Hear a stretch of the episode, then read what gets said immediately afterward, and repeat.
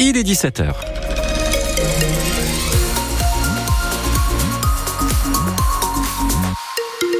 De retrouver Noémie Guillotin, point rapide sur euh, votre météo. Alors, il va faire froid cette nuit, très froid, puisqu'on va approcher les 0 degrés.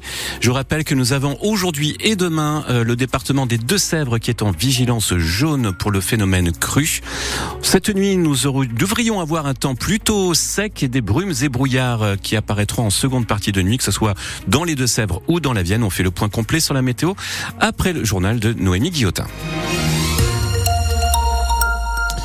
On commence par un incendie dans la cave d'un immeuble de 12 étages ce matin à Poitiers. C'était dans le quartier des Couronneries. Neuf personnes ont dû être évacuées euh, car les flammes ont provoqué des fumées qui sont montées euh, dans la cage d'escalier.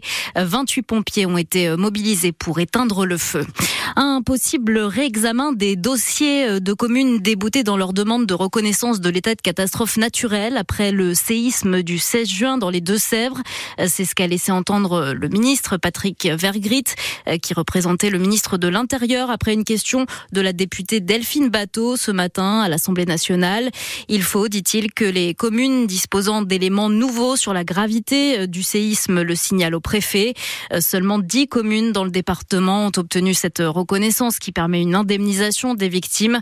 Euh, dans l'agglomération de Niort, 28 communes déboutées ont annoncé en fin de semaine dernière qu'elles allaient déposer un recours collectif contre ce refus de reconnaissance de l'état de catastrophe.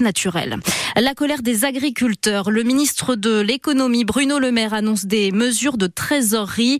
Les agriculteurs en difficulté vont pouvoir euh, retarder d'un an le paiement de leurs dettes bancaires, rééchelonner leurs échéances et bénéficier euh, de prêts à taux préférentiels. C'est ce qui ressort d'une réunion avec euh, le secteur bancaire. Les agriculteurs qui viennent de faire l'objet d'une étude de l'INSEE, l'Institut national de la statistique et des études économiques, publie ce soir un panorama de la France agricole. Et alors que la question de la rémunération est au cœur des revendications, l'INSEE se penche notamment sur les revenus des agriculteurs, Camille Revel. Ils sont très variables, ces revenus, d'une année sur l'autre et selon le type de production, parce qu'ils sont sensibles aux intempéries et au contexte géopolitique et économique internationale.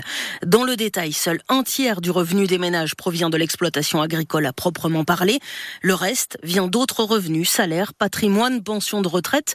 En 2020, le niveau de vie médian d'un agriculteur, c'est 22 800 euros. C'est proche de l'ensemble de la population, mais il y a un peu plus de disparité. Les 10% de ménages les plus aisés gagnent quatre fois plus que les 10% les plus modestes. Le taux de pauvreté des agriculteurs est de 16%, deux points de plus que pour l'ensemble de la population, mais il varie fortement selon le type d'exploitation. Il est plus faible pour la viticulture et les grandes cultures et plus élevé pour le maraîchage, l'horticulture ou les élevages ovins et bovins pour la production de viande. À Paris, le salon de l'agriculture se poursuit. C'était la journée du département de la Vienne. Aujourd'hui, un éleveur de la Vienne a d'ailleurs été euh, distingué. Philippe Berger, éleveur de moutons à Nueil-l'Espoir, a été euh, primé au concours général agricole. Il a reçu 10 médailles, dont une en or pour euh, l'ensemble de son élevage. 72 armes à feu saisies dans la propriété d'Alain Delon. L'acteur les détenait euh, sans autorisation. 3000 munitions ont également été retrouvées pendant la perquisition menée la semaine dernière euh, dans la propriété de la star de 88 ans dans le Loiret. Perquisition menée à la suite